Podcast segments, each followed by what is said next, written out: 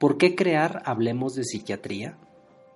Muchas personas sufren malestares en su cuerpo sin saber muy bien por qué. Algunas pasan casi todo el tiempo sintiendo tristeza o angustia y otras viven frustradas o enojadas, lo que les impide ser felices.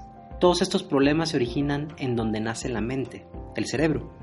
Este es nuestro mayor tesoro, pues gracias a él todas nuestras experiencias las podemos interpretar, procesar y utilizarlas para tomar decisiones en cada instante, y la mayor parte del tiempo esta máquina tan exquisita puede trabajar en silencio sin que nos demos cuenta.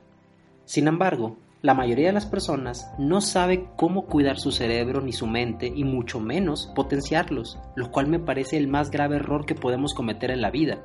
Aunque seas capaz de comer, respirar y moverte, no llegarás muy lejos si tus pensamientos y emociones suelen sabotear tus planes.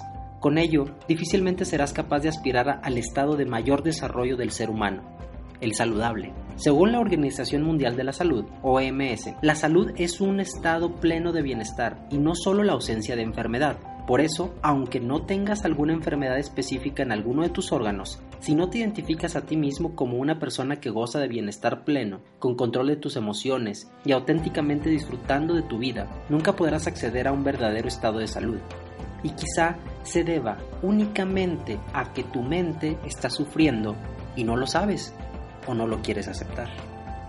Pero si te has identificado con algo de esto, te puedo garantizar que no eres el único al que le ha sucedido, pues estima que hasta uno de cada tres personas en algún momento de su vida padece algún tipo de problema emocional, ya sea de ansiedad, depresión o cualquier otro.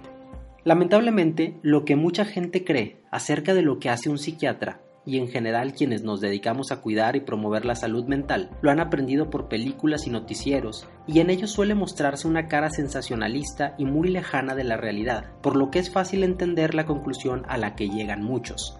Ni yo ni mi familia necesitamos de la psiquiatría, porque ni yo ni mi familia estamos locos, si tú piensas así, créeme que te entiendo, pues si yo supiera solo lo que la mayoría de la gente cree saber sobre la psiquiatría, también la rechazaría y me sentiría insultado si alguien me sugiriera ir al psiquiatra. Pero también tendría que aceptar la idea de que en el fondo estoy dejando que sea un prejuicio el que me diga cómo pensar y qué hacer tal como hacemos con éxito con muchas otras cosas. Sin embargo, lo peligroso de dejar que sean los prejuicios quienes dicten nuestra conducta en este asunto específico es que lo que está en juego no es poca cosa, y por ello vale la pena hacer una pausa y reflexionar con detenimiento sobre si vale la pena o no buscar ayuda de los profesionales en, salud mental.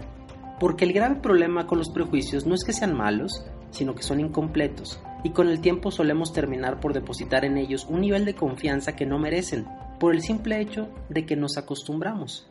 Sin embargo, como decía Mark Twain, lo que te mete en verdaderos problemas no es aquello que ignoras, sino lo que crees con certeza, pero es falso. Es por ello que ocurre una contradicción con respecto a la salud.